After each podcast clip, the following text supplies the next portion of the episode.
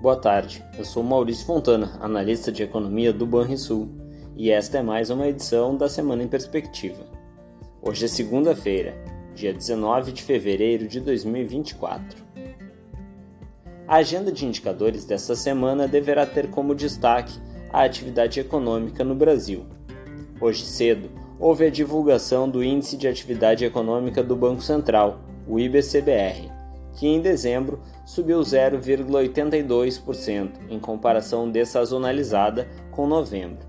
Com isso, no ano passado, o indicador teve alta de 2,45%, de forma que a variação mensal esteve em linha com a mediana das estimativas de mercado, enquanto a alta acumulada em 2023 ficou brevemente acima do esperado. Já amanhã, dia 20, teremos a segunda prévia do IGPM de fevereiro, que deve registrar queda mensal de 0,54%.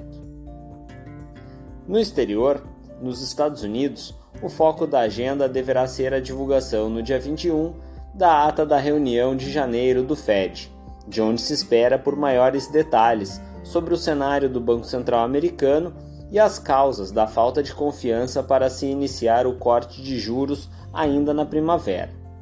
Esperamos que o forte crescimento econômico no quarto trimestre tenha sido debatido e que a questão do nível da taxa neutra de juros tenha sido tratada, com continuidade da divergência sobre se os juros neutros aumentaram e, portanto, a política monetária americana possa estar menos restritiva do que se estimava.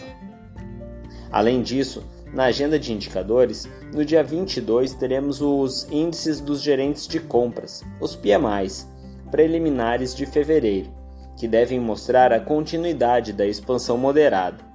No mesmo dia, teremos os dados de vendas de residências usadas em janeiro, cuja expectativa é de recuperação na margem, com alta de 5%, após as várias quedas em 2023. Neste sentido, o recente recuo das taxas de juros dos financiamentos imobiliários deve ter contribuído para a alta.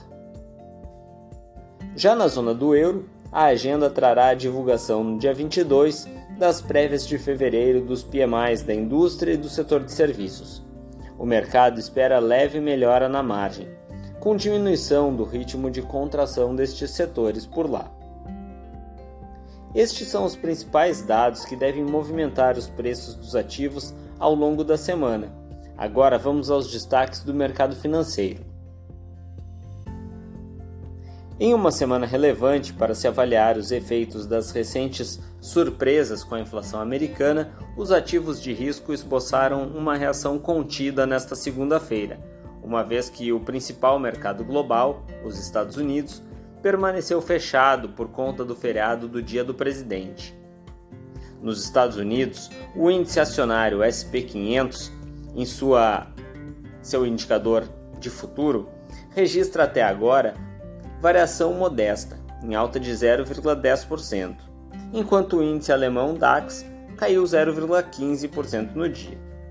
Entre as commodities, a cotação do petróleo tipo Brent recuperou as perdas da manhã e marca leve alta de 0,30%, cotado agora próximo dos 83 dólares.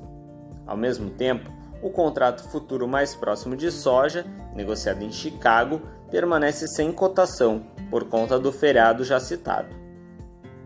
O minério de ferro, por outro lado, retomou a tendência de queda, com perdas de quase 1,5% entre o pregão da madrugada e a cotação mais recente. No Brasil, o Ibovespa tem baixo volume e opera indefinido entre a aversão ao risco e o avanço do petróleo, apontando quase estabilidade na metade desta tarde. No mercado de juros doméstico, as taxas de juros precificadas pelo DEI futuro têm queda em quase todos os vencimentos, com amplitude um pouco maior na parte intermediária da curva. Por fim, no câmbio, nota-se valorização marginal na cotação do real contra o dólar, com a moeda americana negociada em torno dos R$ 4,96, em queda de 0,18%.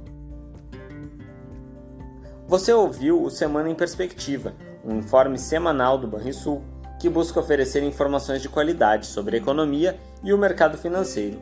Uma boa semana a todos!